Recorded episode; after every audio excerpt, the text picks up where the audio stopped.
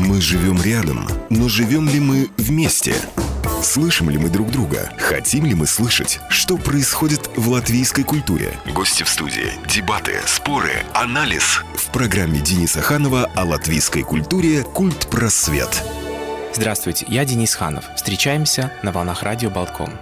Добрый день, уважаемые радиослушатели. Вновь в среду программа «Культ просвет», и мы продолжаем поиски общего культурного, политического пространства. Ведь когда-то, я надеюсь, мы станем и политической нацией в современном понятии этого слова, когда мы все становимся прежде всего граждански активными а, индивидуумами, а, теми, кто создает латвийское пространство, политику, ее качество влияет на принятие решений в политических кругах, а также создает, в принципе, возможность сосуществовать разным культурам, идентичностям, религиям и так далее. Именно поэтому сегодня мы решили обратиться к научной стороне нашего вопроса. Мы нередко приглашаем здесь представителей искусства, культуры, литературы. На этот раз у нас в гостях будет представительница академического мира Лена Херцберга, которая является докторанткой Бристольского университета. И совсем недавно она закончила исследование о самоидентификации группы молодых русскоязычных в Латвии. Лена, здравствуйте, добрый день. Добрый день, Денис. Здравствуйте.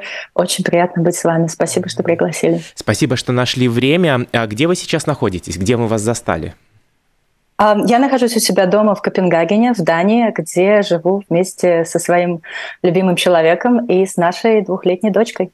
Что ж, прекрасно. Но несмотря на все а, связанное с семейной жизнью, у вас все-таки было время создать и фундаментальное исследование. Соединять семью и карьеру не так легко, э, мы хорошо об этом знаем, но вам это удается. В результате сегодня вы расскажете нам о том, каковы результаты вашего исследования. Уважаемые радиослушатели, вы, как всегда, являетесь неотъемлемой частью наших бесед, наших споров. Пожалуйста, звоните нам по телефонам прямого эфира 67212939 и 67213939, а также оставляйте свои информации и размышления на номер WhatsApp и SMS 206191. Мой коллега, звукорежиссер Евгений Копейн, сегодня за пультом и обеспечивает техническую сторону нашего эфира. Лена, давайте попробуем начать с некоторой расшифровки основных понятий. Прежде всего, как вы определяете этнографическое исследование. Давайте поясним это нашим радиослушателям. Хорошо. Здравствуйте еще раз. Я, наверное, э, хотела бы в начале такой маленький дисклеймер рассказать о том, что уже 17 лет э, не живу в Латвии, и русский язык э, стал скорее бытовым языком, поэтому я извиняюсь заранее перед слушателями за какое-то косноязычие, может быть, которое будет проскальзывать в нашем разговоре. А что касается исследования, этнографическое исследование — это это такая фундаментальная работа, когда академики пытаются а, понять, что происходит а, с той или иной группой населения, разобраться скорее, ответить на вопрос, почему а, мы видим тот или иной феномен в обществе. То есть это наблюдение, это какое-то непосредственное участие в жизни группы людей, которые нас интересуют, внедрение в их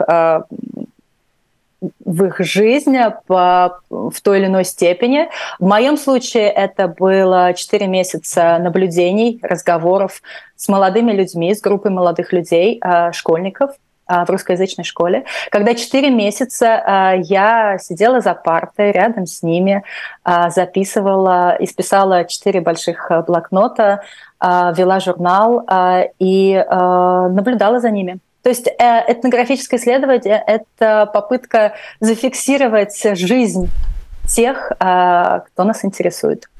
И какова цель? Вы ищете смыслы? Я понимаю, что вы антрополог. Ну, в какой-то степени социальный антрополог, да. Угу. Угу.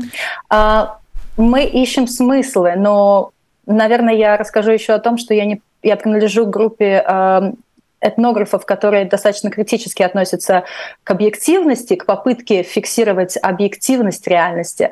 Поэтому мы ищем смыслы, а, но мы не забываем о контексте. Смысл а, в том или ином контексте, в котором мы находились а, в тот момент. Жизнь меняется, контекст меняется, участники исследования меняются, я как исследователь меняюсь. Поэтому, да, мы пытаемся ответить на вопрос, почему, в чем смысл, но в то же время описываем контекст и ссылаемся очень активно на него. Параллельно тому, что вы исследовали быт а, на протяжении четырех месяцев, быт школьников, а, вы пытаетесь их объяснить, исходя из контекста, а их собственные наблюдения тоже дают вам какой-то импульс именно для контекста? То есть э, в, как, в каких отношениях вы находитесь с теми, кого исследуете, за кем наблюдаете? Они тоже могут стать в какой-то степени контекстом самого себя, самих себя?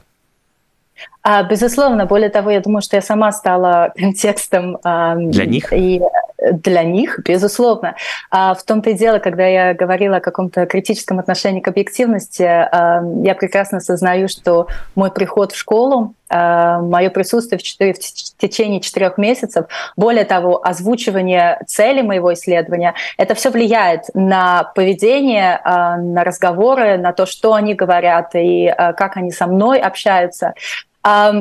И э, они, я думаю, я надеюсь, э, эти четыре месяца был тоже стимул для них понять что-то про себя, э, потому что вмешательство такое в их жизнь, я думаю, как-то отразилось на каких-то внутренних переживаниях и внутренних диалогах с самим собой.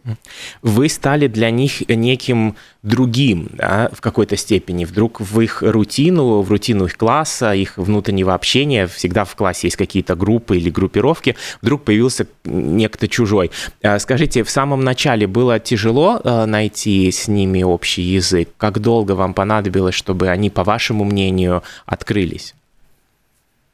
Это очень важный момент моего исследования. А, это очень интересно, потому что я бы не могла сказать, что я была абсолютно другой для них. А, я скорее, как я описываю это в своем исследовании, я как-то лавировала между двумя а, гранями. С одной стороны, я была другой, я намного старше их. А, я а, прожила много лет за границей. Я имею статус э, исследователя, академика, а, взрослого, в конце концов. С другой стороны, я э, принадлежу к той же культурной среде, что и они. Я русскоязычная из Латвии. В какой-то момент, много лет назад, я тоже сидела за партой, и э, я могу, безусловно, э, вспомнить моменты, и, и были моменты, когда я вспоминала себя в школьные годы, и я могу поэтому легче с ними скон- сконнектироваться на, этом, на этой почве. То есть я была и чужой, и своей. И э, мне тоже было интересно, потому что мое исследование, э, оно фокусируется на том, как как эти молодые люди воспринимают другое, отличное от них. И э, поэтому для меня, безусловно, я тоже фокусировалась на моментах, когда я была для них другой, и на моментах, когда они меня воспринимали своей. Э, поэтому я как бы не могла бы так однозначно сказать, что я была все время другой. Я была и такой, и такой. И это было очень интересно смотреть, как от контекста опять моя идентичность тоже меняется. В названии вашего исследования присутствует понятие самоидентификация группы молодых русскоязычных. Как вы определили бы для наших радиослушателей понятие самоидентификации? Вроде что-то понятно, само, а что это значит в сочетании с э, идентификацией? А вы скорее спрашиваете э, в каком-то абстрактном смысле а... или хотите, чтобы я уже говорила об исследовании? Э, мы сейчас начнем говорить об исследовании, но, mm. может быть, сначала хотелось пояснить э, сложные названия, чтобы не отпугнуть от академического Конечно. мира и радиослушателей. Как вы в рамках этого исследования понимаете понятие самоидентификации? А, самоидентификация включает в себя это я подхожу к этому, э, к какому-то такому сложному достаточно эм, феномену. Эм, это процессы, это эм, участие. Почему само? Потому что человек непосредственно э, участвует в познании себя. То есть э, та теория, которую я обсужу с вами немножко позже, подразумевает, что самоидентификация — это процесс — наши идентичности, они не фиксированы, они не стоят на месте, они постоянно развиваются. Чтобы, наверное, ответить э, так красивее на этот вопрос, э, я, наверное, использую мою любимую книгу, одну из моих любимых книг, это Итало Калвино «Невидимые города». А, в этой книге а, Марко Поло он путешествует и все время возвращается к себе домой, в Венецию, и рассказывает о своих путешествиях. А, Хану. И он рассказывает о далеких городах, которые он видел, о, о всех этих опытах, которые он, с которыми он столкнулся во время своих путешествий. И э, хан у него спрашивает, ну, ты все время говоришь, а где же Венеция?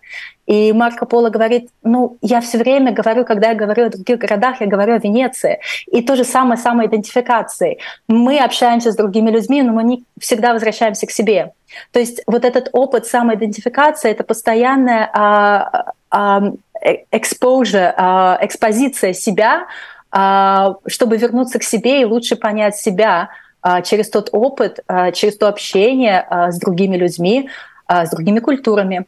А, то есть это как-то такой вот такой, такой цикличный процесс, когда мы все время возвращаемся к себе, несмотря на то, что мы, а, мы где-то там общаемся, а, познаем мир, но мы познаем себя. А, что же вам в результате удалось узнать о молодых русскоязычных в Латвии?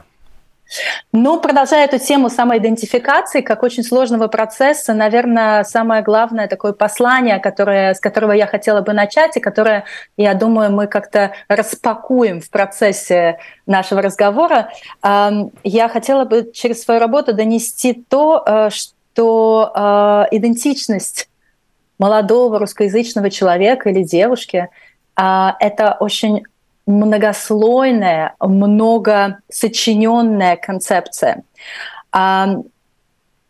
Они постоянно а, отстаивают свои права быть разными, быть многослойными, а, быть многообразными. И это происходит на фоне того а, достаточно плоского и однообразного лейбла, который, а, к сожалению, предлагает им латвийское общество и государство.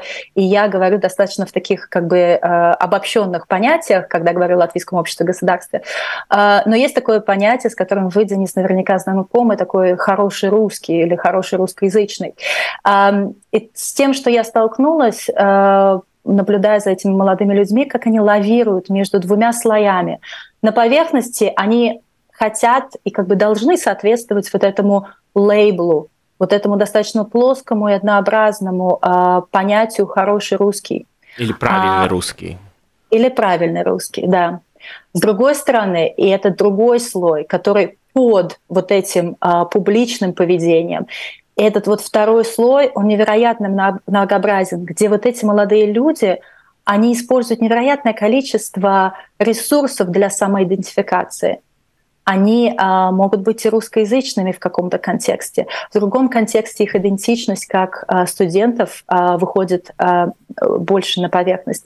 В другом контексте они поддерживают а, реформу а, образовательной в Латвии, но с другой стороны они не совсем согласны со всеми аспектами а, а, этой реформы. Другие из них могут не поддерживать. А третьи могут, а, не знаю, больше интересоваться кей-попом, и для них это приоритет в данный момент.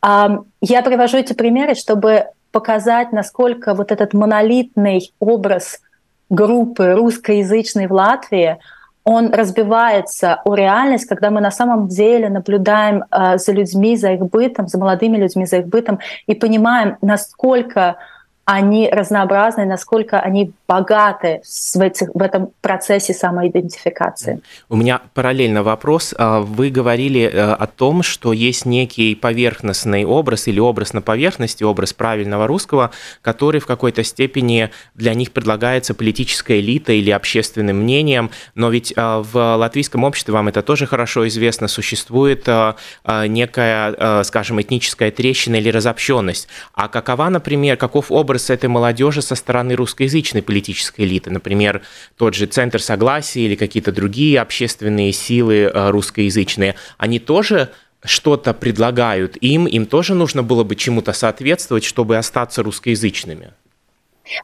Um, я не изучала этот вопрос конкретно, но um, основываясь на обсуждениях, uh, которые uh, я вела со своими молодыми людьми о например, образовательной реформы, я могу сделать кое-какие выводы.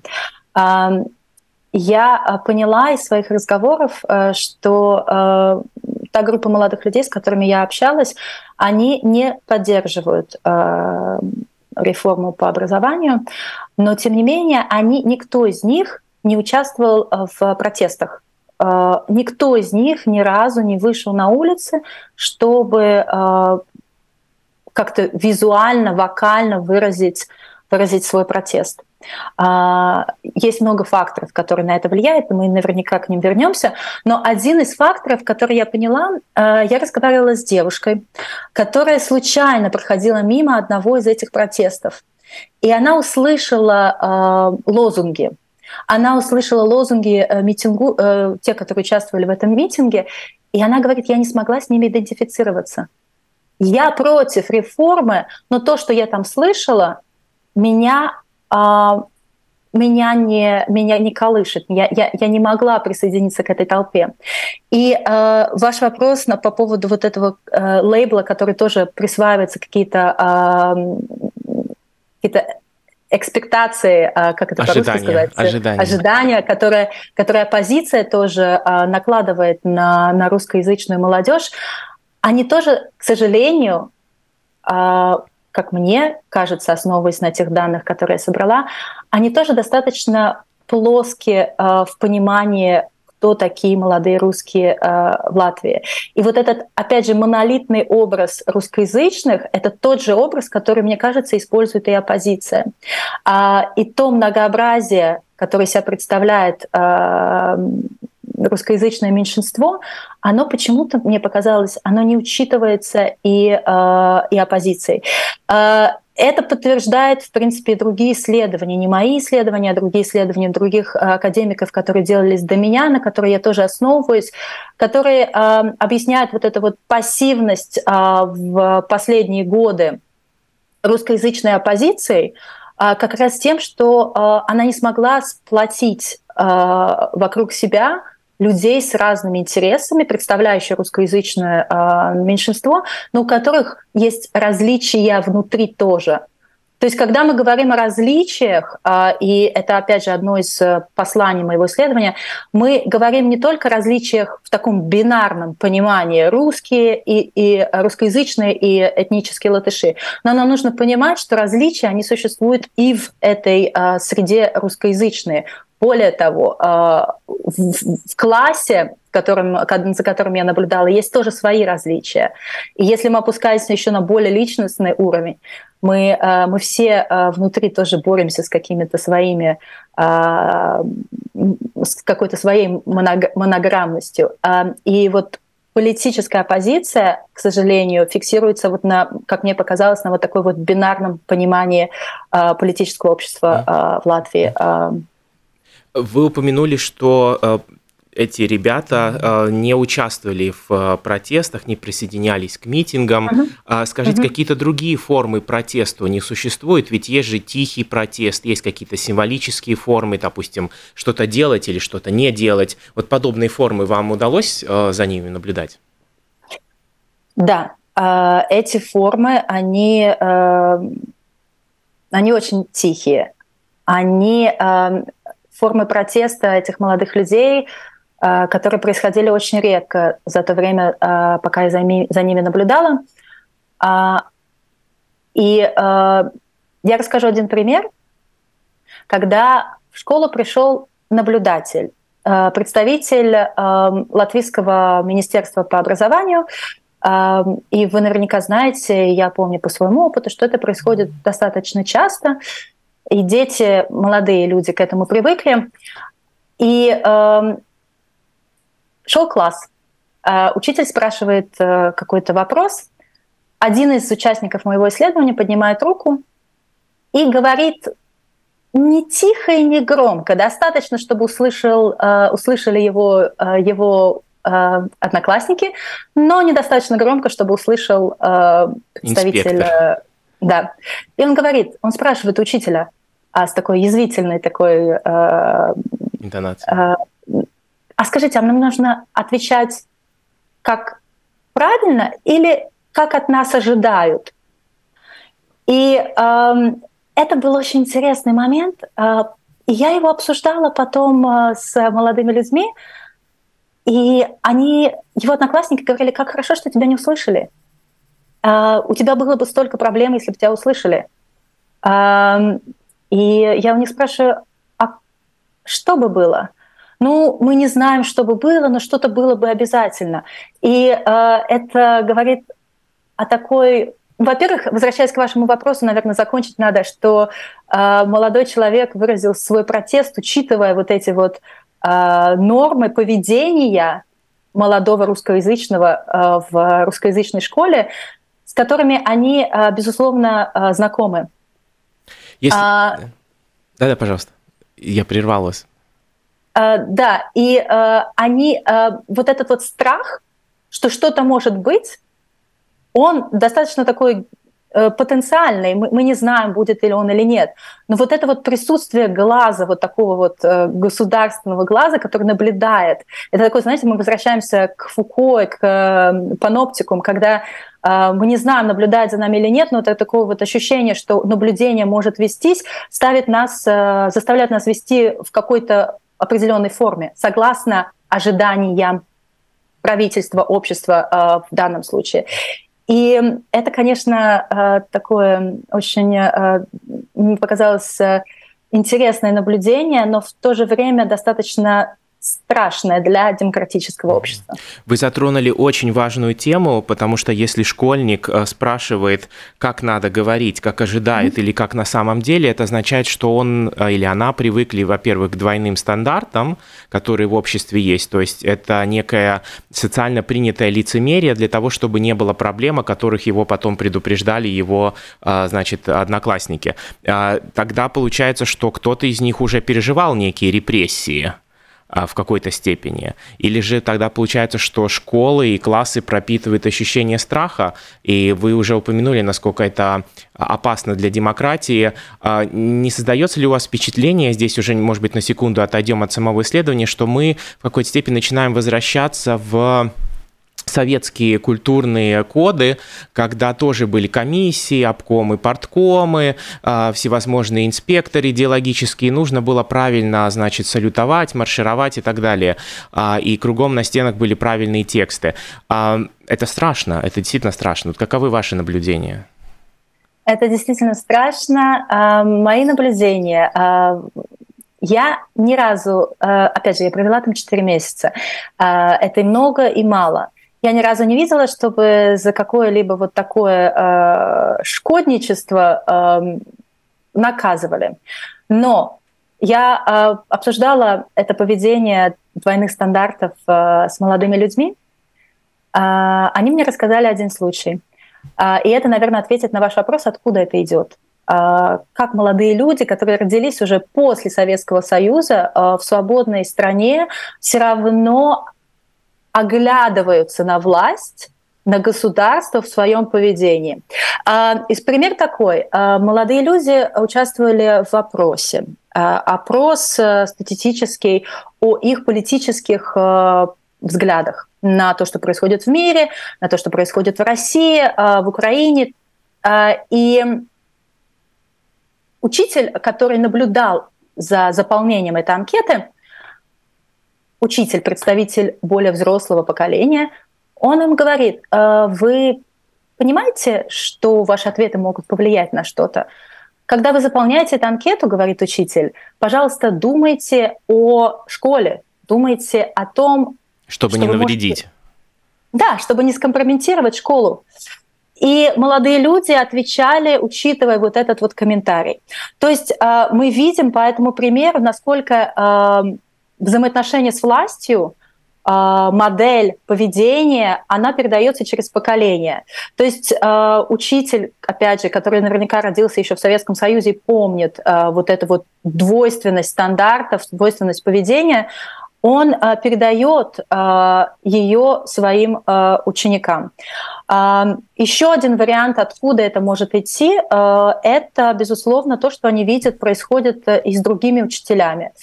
А, мы обсуждали примеры, которые были на слуху несколько лет назад, когда господин Рафальский, а, его, его случай очень шумно а, был, обсуждался в обществе, выразил свою нелояльность латвийскому государству. И что за этим последовало? То есть они, молодые люди, я имею в виду, они понимают, что это опасно, что если это не опасно конкретно для них, то это может бы вести какие-то последствия для школы, для учителей, и поэтому они надевают какую-то маску, я бы сказала, когда, когда вот этот взгляд государства, взгляд, э, взгляд латвийского какого-то вот этого вот элиты политической, он присутствует. Или это исследование, или это эксперт, который сидит на уроке, а, или это какая-то другая, а, в каком-то другом виде выражается. Таким образом, получается, что эти ребята, выходя из школы и становясь как бы гражданами в политическом смысле, они несут в себе, а, во-первых, вот эту, а, скажем, зародыш страха, который передается поколениями, во-вторых, они сами а, уже научились на практике думать одно, а делать другое, что было характерно для позднего советского общества, где мы, условно говоря, притворялись. А теперь вопрос такой, может быть, немножко футурологии. А чем это грозит для гражданского общества в будущем? Будущем в Латвии? Ну, э, в первую очередь, э, это, это, это потенциал, который, э, как я вначале сказала, не выходит на наружу, вот этот потенциал, о котором я говорила, быть многогранными, быть многообразными, постоянно участвовать вот в этом процессе самоидентификации, познания себя, познания других, он происходит в каком-то более скрытом, более таком безопасном пространстве. А, эти люди, вот этот потенциал граждан латвийского общества, он, он скрыт, он, он сидит где-то, вот опять же, на кухнях, в кафе, дома, где-то еще, он, он не выходит на, наружу. А, и познание себя, оно непосредственно происходит через познание других. И если коммуникация с другими происходит по шаблону, по каким-то опять же, экспектациям, а, э, каким-то нормам общественным, то это, это, это в первую очередь а, не дает выход вот, это, вот, вот этому плю, э, плюрализму, многогра... да. Что, простите? Плюрализму, который вла... Вла... существует, да.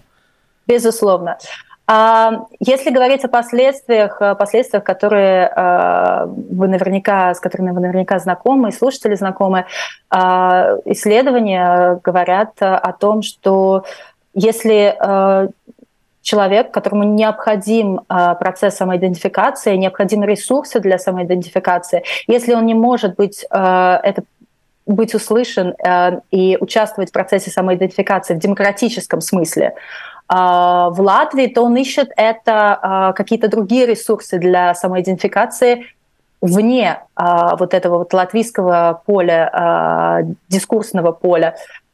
И есть, безусловно, очень много исследований, когда вот такие вот попытки понять, кто я и что я, эти попытки направляют русскоязычных людей, в том числе молодых людей, к российскому пространству, к русскому пространству, а, где идентичность, а, естественно, приобретает немного другие формы а, и теряет свой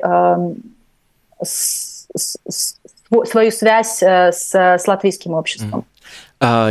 Нам система показывает, что осталось 10 минут до конца эфира. Это много и мало в то же время, потому что тема очень интересная и глубокие слои. Если я правильно понял, некое, э, может быть, предварительное обобщение, э, если латвийская политическая элита не может предоставить пространство свободы для самоидентификации русскоязычных школьников, они начинают привыкать к некоторой мимикрии, и в конце концов, так или иначе, умственно, интеллектуально и эмоционально они будут искать другие пространства, где они все-таки могут обрести хоть какой-то какой-то, ну, скажем так, эрзац или суррогат свободы, и mm-hmm. тут вдруг они могут теоретически попасть в, скажем, в такую э, ловушку, как э, российский э, медийный дискурс о русскоязычных, особенно о русскоязычных, которые, условно говоря, притесняются по мифологии, да, а, в латвийском обществе, а тут школьник прошел через классы и сам получил подобный опыт, который у него как раз и цементируется. Иными словами, я думаю, что если бы кто-то из политиков, из политиков нас слушал, слушал, то, а, может быть, они наконец поняли бы, что а, старинная французская поговорка «кто сеет вети, тот пожнет бурю», она все-таки не потеряла своей актуальности на протяжении и нашего века. В какой-то степени получается, что латвийская политическая элита готовит тех, кто не будет лояльным латвийским демократическим ценностям по своему собственному опыту. А опыт этот во многом состоит из атмосферы страха, некоего давления. Но здесь сразу вопрос. Удалось ли вам выяснить некоторую тонкую, но мне кажется, очень важную грань? Это это, это ощущение страха, это их личный опыт или же это рассказ, который передается, а, учителями и, б, семьей? Вот как семейные истории живут в них? А, безусловно, а, это страх, а, это я, я бы не сказала это страх, это скорее забота. Вот мне показалось, что это скорее тревога, некоторая, некоторая тревога. Да, о других, о последствиях, которые их слова, их действия могут э, вызвать и какие последствия будут э, на школу, на учителей. И это я анализирую как вот такую вот постсоветскую такую, э, такое наследие, которое, как я рассказала раньше, передается че- через э, то, э, э через коммуникацию со старшим поколением, через учителей, э, через, э, через родителей. Uh, и это, конечно, для меня был один из основных шоков uh, понимания того, что будучи в свободной, э, демократичной страну, э, э, стране, по крайней мере, которая называет себя демократией, мы сталкиваемся с таким феноменом, что молодые граждане, они не, не могут быть теми, кем они являются на поверхности, и они все время должны оглядываться и играть вот в такую двойную игру, которую, в которую играли советские граждане. Получается, что после 30 лет э, демократии, восстановленной независимости, у нас свобода с последствиями. У нас свобода с последствиями, и я думаю, что мы очень долго будем разбираться. Если мы будем разбираться с этими последствиями, то, то мы с ними разберемся. Если мы, опять же, будем их э, эм, под коврик э, э, подметать, то, да. Дело в том, что я сталкиваюсь все больше и больше с таким нарративом в общественных медиа и в академических медиа, что давайте-ка мы перестанем называть Латвию постсоветской страной. Потому что и я понимаю, откуда это. А, ну, потому что Латвия независимая страна, и такой должна быть. А, но вот эти постсоветские проблемы, с которыми нужно разбираться, они не исчезнут, если мы перестанем называть себя постсоветским пространством. Да, я думаю, что еще довольно э, обширно это наследие. Когда я говорил о свободе с последствиями, я не говорил скорее об историческом багаже, я скорее говорил о том, что эти молодые люди свое собственное свободное мнение и его выражение э, соединяют с некими потенциальными негативными последствиями для среды, может быть, даже не для самих себя, а, допустим, э, пострадает учитель, может быть, пострадает школа, там, не пройдет какую-то аккредитацию, там, комиссия будет недовольна, да, ревизоры. Я, я скорее имел в виду именно это понятие, оно действительно очень печально. Но э, так как в нашем распоряжении есть еще несколько минут, скажите... Э, актуальное событие э, этого года – снос э, памятника советским солдатам в центре э, города. Были ли там какие ваше исследование еще застало этот процесс? Ну, это уже были каникулы, то есть, в принципе, скорее всего, я полагаю, это был предыдущий учебный год, да? Да, да, да. Это был предыдущий учебный год, к сожалению, мы это не застали, но э, мы обсуждали э, вы знаете, э, я бы очень хотела, конечно, поговорить еще больше, э, потому что э, мы гуляли по городу. Одно, одно из таких методов, как я собирала информацию, да, я гуляла с ними по городу, и я подходила к таким провокационным, скажем так, э, местам э, в городе Риге. Их достаточно много. Рига — это такое невероятное, конечно, место, где можно наткнуться на памятники, такие артефакты разных этапов в истории нашей страны. И я могу сказать, что насколько, опять же, возвращаясь к такой негомогенности этой группы, насколько серьезные у нас были дебаты, по крайней мере, вот мы подходили к э, камням э, э, в память жертвам баррикад на Бастионной горке, И, казалось бы, э, группа людей, э, общество э, ожидает от них какого-то определенного отношения к истории, интерпретации истории. Но я могу сказать, что молодые люди, группа молодых людей небольшая, у нас были невероятные дебаты о том, нужен ли этот памятник, что произошло, как произошло. И я думаю, что у нас были бы такие же дебаты по поводу памятника в Задвине и сноса или не сноса. Единственное могу сказать, что вот эти разногласия, которые я слышала, э, не, не только в латвийском обществе, а вот в группе людей, 10 человек, и невероятные разногласия. Я могу сказать, что эти разногласия, они никуда не исчезают, э, если исчезает памятник. Э, и я знаю, Денис, вы тоже об этом говорили. И я по своему опыту, по своему исследованию вижу, что эти разногласия, они могут умалчиваться, они могут переноситься в другой контекст но они продолжают существовать. А, и а, если нет выхода, если нет э, пространства, если нет возможности, если нет платформы для выхода а, высказываний этих несогласий, то это может вылиться достаточно плачевную форму не только для этих русскоязычных людей, для их идентификации, но и для латвийского общества.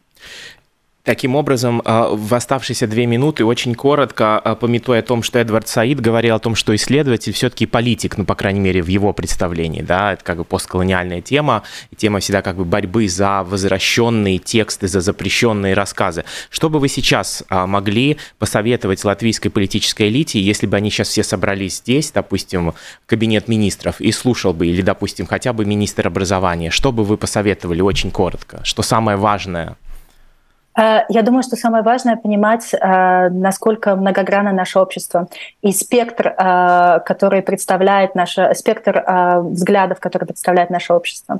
Я думаю, что нам нужно разобраться, как мы отходим от бинарного восприятия общества, разделения это латыши, которые хорошие, русские, которые плохие, и пытаться побольше создать больше платформ, пространств для попытки понимания, что на самом деле происходит э, среди русскоязычных. Та серая зона, которая так шокировала всех э, в исследованиях э, СКДС и журнала ИР, серая зона, которая не то поддерживает Путина, то не поддерживает Путина. Вот эти 40%, по-моему, которые были в серой зоне, которые не могли высказать свое мнение по поводу войны в Украине. Скорее не хотели на... выразить. Что, простите? Скорее не хотели выразить или боялись? А, ну вот что там, что в этой серой зоне? Угу.